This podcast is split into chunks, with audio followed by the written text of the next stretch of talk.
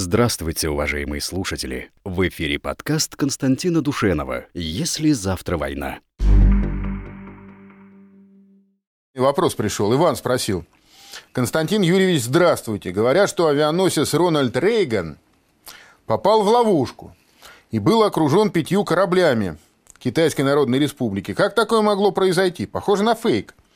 Ведь у авианосца должны быть корабли сопровождения. Ну и где они? Очень интересно ваше мнение. Прокомментируйте, пожалуйста. Ну, первое, что я могу сказать, значит, что э, про авианосец это правда. Действительно, значит, 23 сентября э, в Южно-Китайском море американский авианосец Рональд Рейган, э, шедший без э, кораблей, без ордера, без кораблей сопровождения – это то, это вопрос к американским адмиралам, почему они так спланировали боевое применение. А, потому что он шел не просто так туда-сюда, он находился на боевой службе. И, по идее, он должен был демонстрировать вот в Южно-Китайском море, там, где, значит, эти насыпные острова китайцы строят, а на этих насыпных островах ставят радиолокационные станции, а, комплексы а, с противокорабельными ракетами, строят аэродромы и так далее. Да, так вот, в этом спорном районе значит, американский авианосец должен был э, демонстрировать э, так называемую свободу мореплавания. Э, время от времени регулярно американские корабли, значит, э, игнорируя установленные Китаем э, зоны, запретные для прохода кораблей или для пролета самолетов, э, и плавают, и летают там, где они считают нужным, и как бы всему миру показывают, что мы где хотим, там и плаваем, где хотим, там и летаем. Мы защищаем свободу судоходства таким образом. Ну вот. Так вот, э, Рональд Рейган шел почему-то, повторюсь, без кораблей боевого охранения. Э, в результате произошло...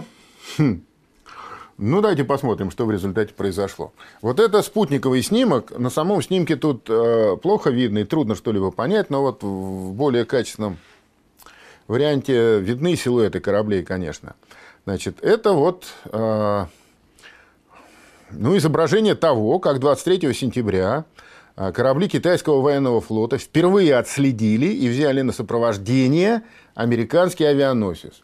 Вот внизу большой э, э желтенький прямоугольник – это авианосец э, ВМС США Рональд Рейган. Да? А вот маленькие желтенькие прямоугольники – это китайские, э, пять китайских кораблей сопровождения.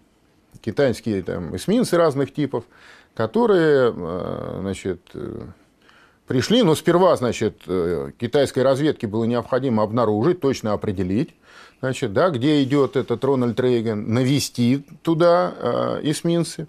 И они вот пришли и, собственно, сопровождали его до тех пор, пока он не ушел из той акватории, из той зоны, которую китайцы считали, так сказать, зоной своих жизненных интересов. Ну, а в реальности э, вот это демонстрация того, что мы можем вас в любой момент просто пух, уничтожить. Авианосец, я напомню, без кораблей э, боевого охранения, он, э, в общем, беспомощен, потому что у него, кроме авиакрыла, ничего нету. А эсминцы китайские, они вооружены целой линейкой, у них набор, там есть артиллерия, есть противокорабельные ракеты – вот, которые действительно могут э, авианосец этот уничтожить. Так что значительная часть э, мировых средств массовой информации отреагировала на это как вот на позор военно-морских сил э, американских, что вот китайцы заманили этот авианосец в ловушку, устроили ему, так сказать, коробочку, и вот таким образом продемонстрировали растущую мощь своего военного флота.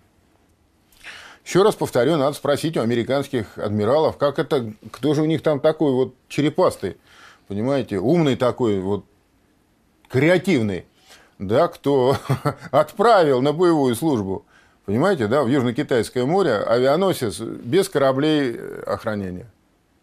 Ну, да. Хотя можно понять, почему, кстати говоря, это произошло. Точно так же, как, например, вот в Северной Атлантике сейчас, а, там наоборот, нет авианосца. Вот там должна быть полноценная авианосная группа, состоящая из самого авианосца и кораблей охранения. И э, это в Северной Атлантике как бы группа кораблей, которая должна сдерживать и создавать, так сказать, противовес нашему Северному флоту. Там должен был вот с лета находиться на боевой службе авианосец Гарри Труман, ну, он возьми да сломайся. А другого нет на замену американцев. Вот 11 авианосцев на бумаге, да? А другого на замену нет. И в результате э, ушла э, группа кораблей, которая должна была бы быть э, кораблями охранения, это эсминцы, три или четыре эсминца и один ракетный крейсер. А они ушли без авианосца. Вот так. Получается, что в Северной Атлантике у американцев корабли охранения без авианосца, а в Южно-Китайском море у них авианосец без кораблей охранения, потому что, очевидно, тоже а, оказалось, что вот на скресте они не могут. И это при всем вот гигантском а, списочном составе американского флота, который имеет место быть, так сказать, на бумаге, во всяком случае. Пишет Олег Калинин, Спасайтесь, дорогой Константин. Ну, Олег, человек верующий, спасайтесь не в смысле спасайся, кто может, он пишет, а имею в виду спасайте душу, Константин. Спаси Бог и вас, Олег. Значит, Россия обосновала точку влияния в Сирии. По вашему мнению, в каких регионах нам необходимо создать такие же зоны военного влияния? Спаси вас, Господи. И вам Бог, Бог в помощь, Олег. Ну, вот давайте подумаем вместе. Значит, в Сирии есть э, две базы, которые э, позволяют России э, утверждать свое влияние на важнейшем вот этом юго-западном театре военных действий, на юго-западном стратегическом направлении. По сути дела, э, из Сирии Россия может держать под прицелом и всю Африку, и всю Азию, вплоть там чуть ли не до Бирмы, Таиланда, да, и, значит, Тихого океана. В чем вообще наш стратегический интерес? Наш стратегический интерес – мы великая евразийская держава. По большому счету, там делать нам за океаном особо нечего. То есть, а, Россия должна иметь э, столько сил и возможностей вот, проецировать куда-то там э, на дальние расстояния свою власть, чтобы, условно говоря, вот как в Венесуэле никому не приходило в голову значит, попытаться решить этот вопрос э, военным путем. Но этого можно достичь, поставляя хорошее, качественное российское вооружение этим странам э, заморским и э, контингенты своих советников военных, специалистов для обслуживания техники, если нужно, военных инструкторов и так далее. Вот на сегодняшний день Венесуэла продемонстрировала тот факт, во всяком случае, пока демонстрирует упорно тот факт, что даже без, без, авиа, без русских авианосцев у своих берегов и даже без русских стратегических самолетов на своих аэродромах она вполне успешно при поддержке России противостоит э, давлению Соединенных Штатов Америки. Э, наверное, на Дальнем Востоке, на Тихоокеанском театре э, военных действий нам тоже нужно иметь какую-то такую точку опоры. Идеальной была бы Камрань, в свое время а, во Вьетнаме мы обустроили в бухте Камрань, это очень удобная бухта, а, мощнейшую базу и для надводных кораблей, и для самолетов. Но потом мы из нее ушли. Когда вот все эти лихие 90-е начались. Э, кстати говоря, а, окончательно мы ушли из Камрани уже при Путине. Вот. Но я думаю, что сейчас по прошествии там почти 20 лет, он, может, и жалеет об этом. Но ушли мы, в общем, не совсем, потому что с Вьетнамом у нас замечательные отношения. А, подавляющая часть э, военной техники у, вьетнамцев наша, э, российская. А Вьетнам рассматривает Россию как противовес китайскому влиянию, потому что с китайцами очень тяжелые наследие, очень тяжелые отношения у вьетнамцев. Да? Э, и они нас сейчас пустили туда-обратно, в Камрань. Но сказали, нет, не база. Ну, просто вот на основании наших соглашений. И у нас сейчас в Камране, ну, во-первых, там базируются сейчас вьетнамские э, подводные лодки, дизель-электрические, да, варшавянки наши. И там наши специалисты, наши ремонтные мощности для того, чтобы обслуживать эти варшавянки находятся. Во-вторых, они дали нам разрешение использовать аэродром в Камране для базирования и полетов наших топливозаправщиков. И если вы карту себе представляете, посмотрите, да, Камрань, э, Вьетнам, это значит, южнее Китая на э, берегу э, Тихого океана, это бухта Камрань. И э, оттуда топливозаправщики взлетают, когда наши стратегии ведут патрулирование воздушного пространства над Тихим океаном. Америка, это, по-моему, было в 2014 году э, соглашение достигнуто. Американцам это очень не нравится. Более того, они, значит, просили вьетнамцев этого не делать, не разрешать э, русским э, топливозаправщикам там базироваться. Но вьетнамцы, тем не менее, разрешили. И вот на сегодняшний день такая возможность у нас есть. Вообще, конечно, с появлением гиперзвукового оружия, вообще оружия нового поколения, существенно меняется и роль а, передовых пунктов базирования, баз, которые находятся за а, границами страны. Вот, так что в значительной мере а, появление гиперзвука, оно компенсирует отсутствие, предположим, какой-то мощной передовой базы там, на берегу Тихого океана существенно южнее, чем они у нас есть. Там, на Камчатке, предположим, да, или там, в Владивостоке. Если брать э, Центральную Азию, то есть вот континентальное подбрюшье России, то там, мне кажется, в общем, у нас и так все хорошо. У нас ведь э, э, во всех странах э, договора о коллективной безопасности у нас есть организация договора коллективной безопасности, ОДКБ.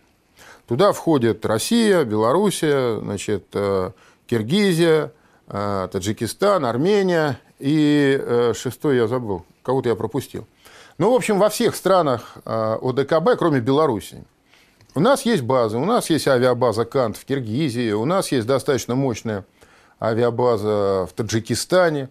И, в принципе, в Армении у нас база мощная на Кавказе, в Закавказье. И они, в принципе, как мне представляется, на сегодняшний день а, соответствуют э, тем потребностям, которые мы имеем на этих направлениях. Вот. Ну а дальше как бы история покажет, как ситуация будет развиваться. Предсказать-то трудно же, правильно? Так, поехали дальше. Дальше, значит, Владимир денежку прислал, а вопроса не задал. Ну, спасибо, Владимир. Так, сейчас и на следующую страницу. Андрей Анатольевич, добрый вечер. Спасибо за ваш труд. Всем мира и добра. Ну, храни Бог и вас, Андрей Анатольевич. Михаил спрашивает.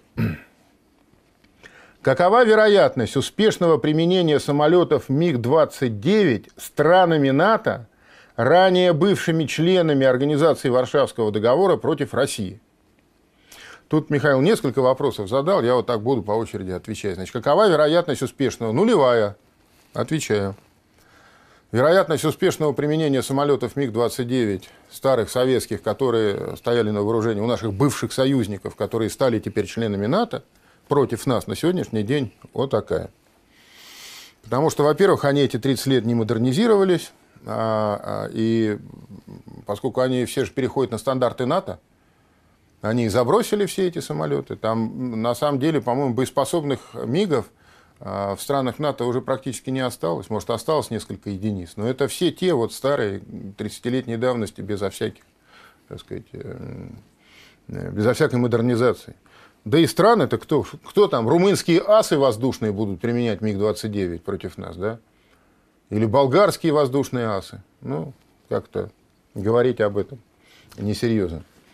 Что еще представляет для нас опасность из числа советских вооружений Польши и Германии? Да ничего, Германия уже избавилась от наших вооружений. А, у Польши остается на бумаге там, пару сотен а, танков Т-72, которые они выпускали по лицензии. То есть поляки сами их делали, но по нашей лицензии. Э, это все находится на складах э, уже долгие годы. Поэтому вряд ли вообще может быть, так сказать, применимо. Поляки, так те же вообще, они э, тронутые немножко.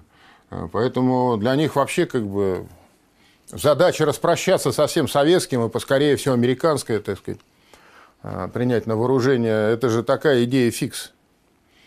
Поэтому я думаю, что советские вооружения в Польше, в Германии, повторюсь, их нет уже на вооружении.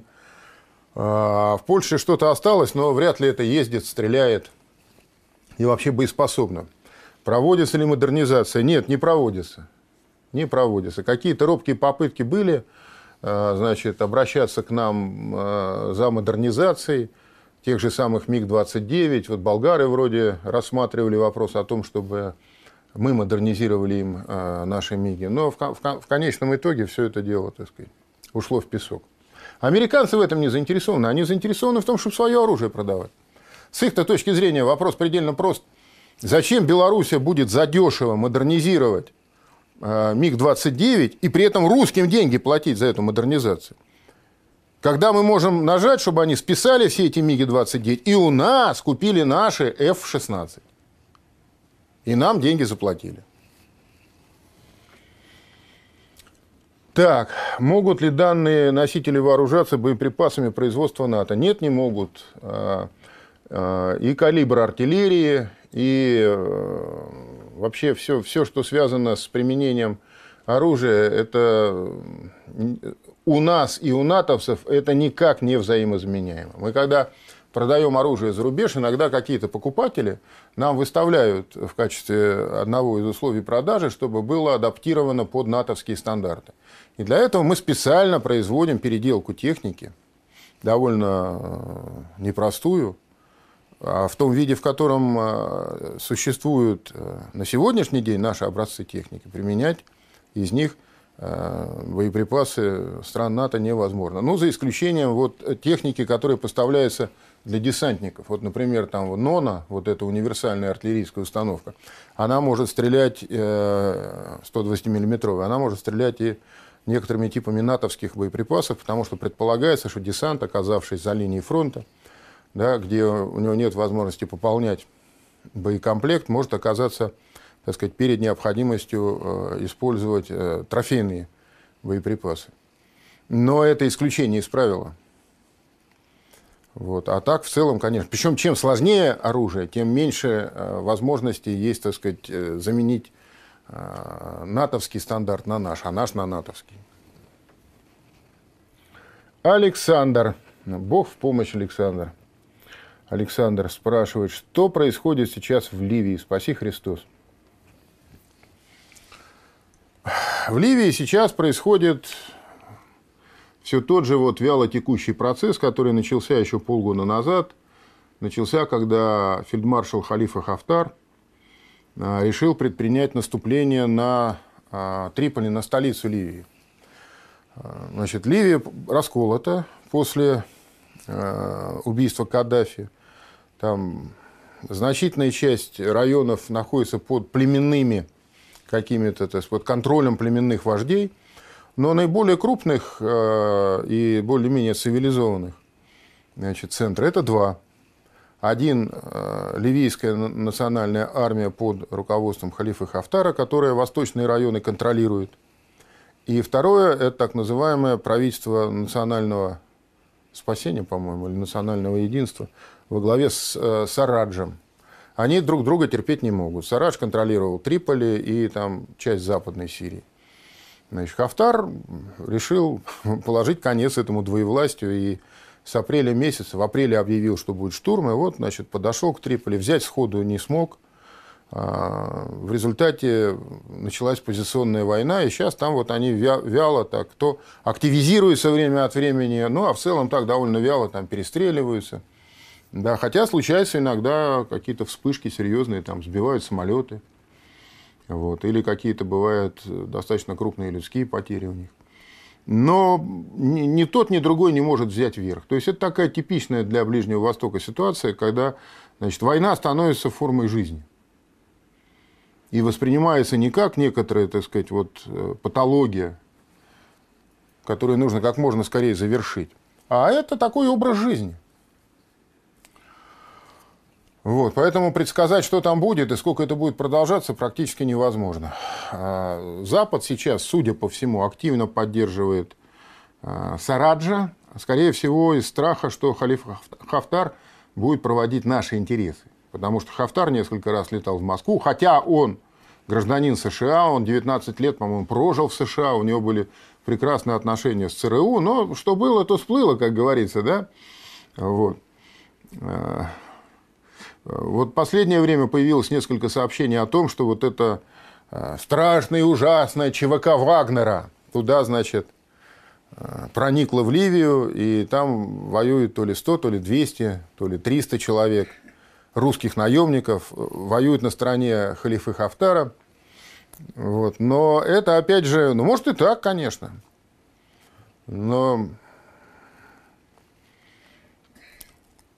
я вот знаю, что а, еще два года назад а, вполне официально, на основе официальной международное право это не запрещает. В Сирии работали наши компании, которые занимались разминированием различного рода а, промышленных объектов. И они этого не отрицали. То есть они нанимали военных специалистов, ну, отставных бывших военных специалистов, которые занимались разминированием, причем а, как раз э, в районах, которые контролировала группировка Хафтара.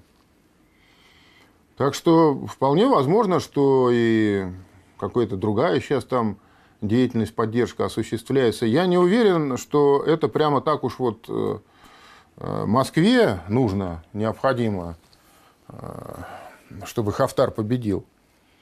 Хотя, возможно, это было бы неплохо. Он, во всяком случае, проявляет э, всяческую лояльность по отношению э, к нам. Повторюсь, несколько раз приезжал в Москву. А, его представители говорили, что они бы очень хотели, чтобы мы ему значит, начали поставлять оружие, но мы пока, во всяком случае, официально этого не делаем. У него есть э, спонсоры и на Ближнем Востоке, потому что ближневосточные страны, они тоже разделились пополам.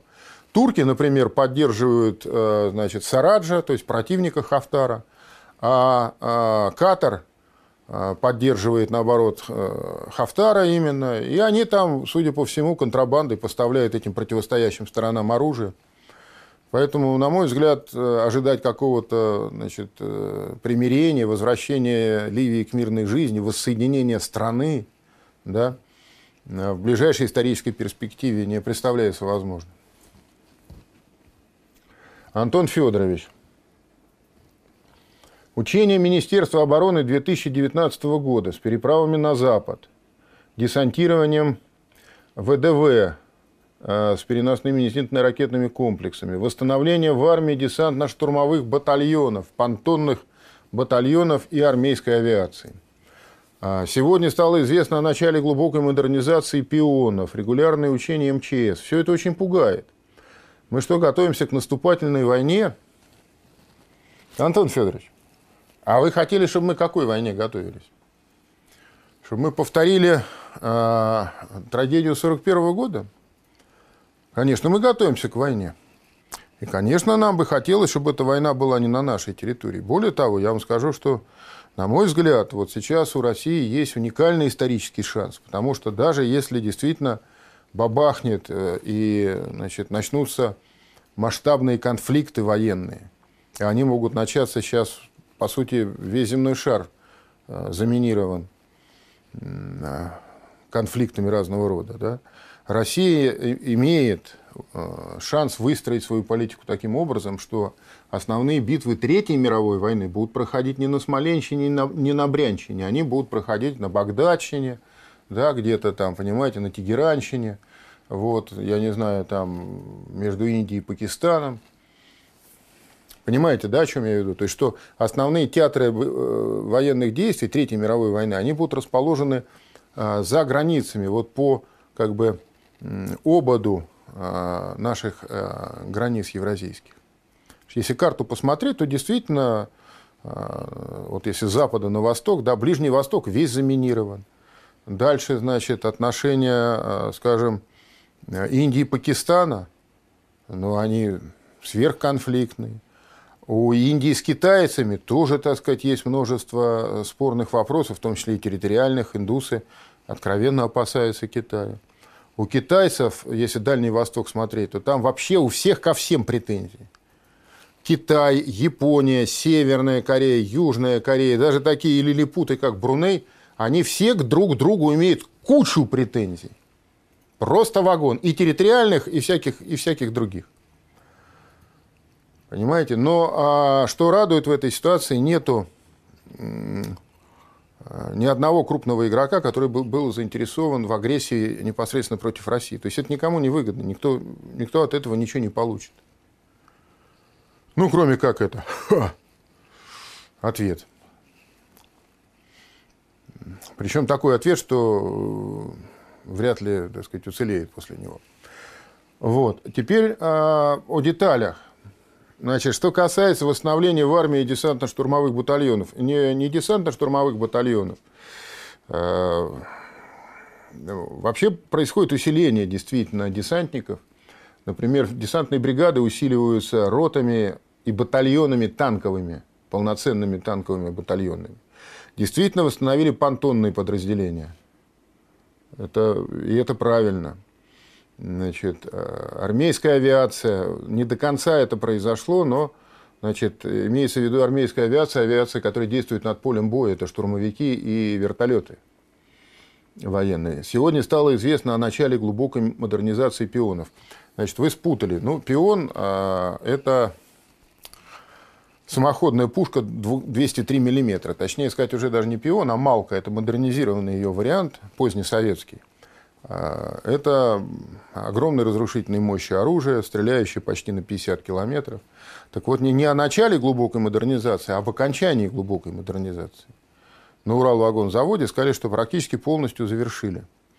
Значит, в свое время а, мы вывели на склады всю, всю эту технику, не только а, пионы, малки, но и тюльпаны. Это 240-миллиметровый миномет, самый мощный в мире миномет – и, кстати говоря, и Малка, и Пион, и э, значит, Тюльпан могут стрелять ядерными боеприпасами.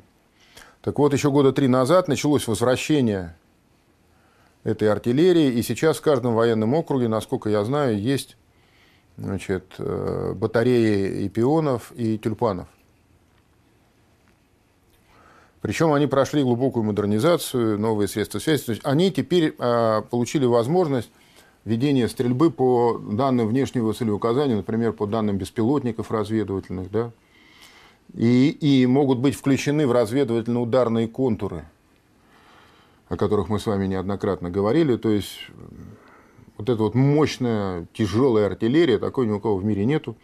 В Сирии не, они доказали, так сказать, неоднократно, что по-прежнему они нужны и важны, во всяком случае, вот, например, в локальных войнах при штурме городов или при э, штурме подземелий. Вот недавно появилось видео после освобождения, освобождения хан Шейхуна в Идлибе в Сирии. Да?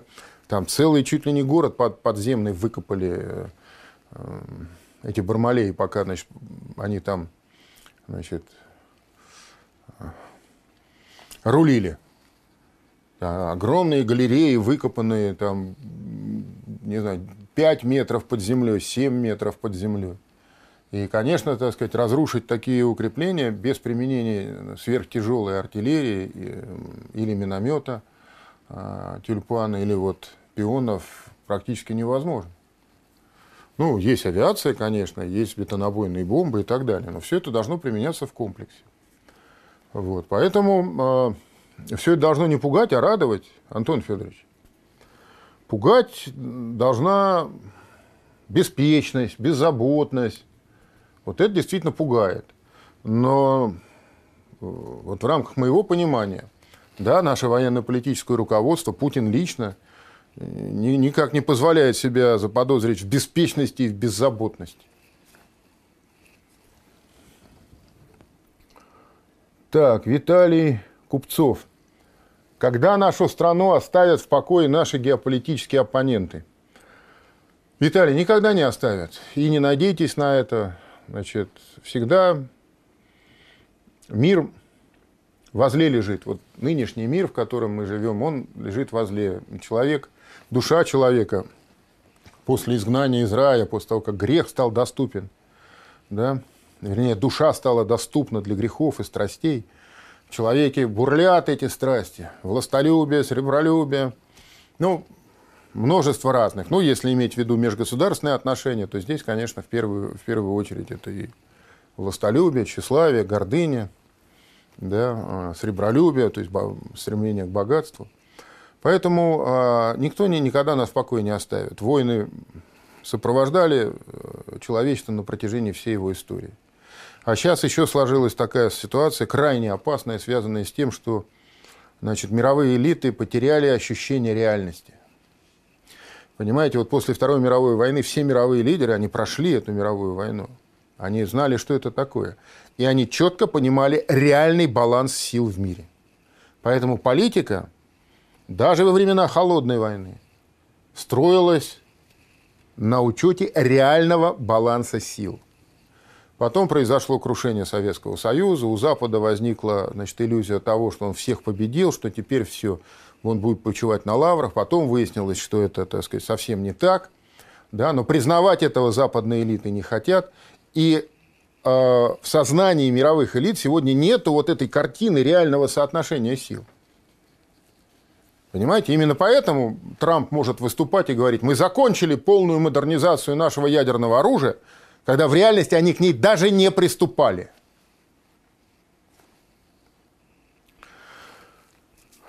К сожалению, другого способа а, выяснить, каков этот реальный баланс сил, какова эта реальность, другого способа, кроме войны, нету.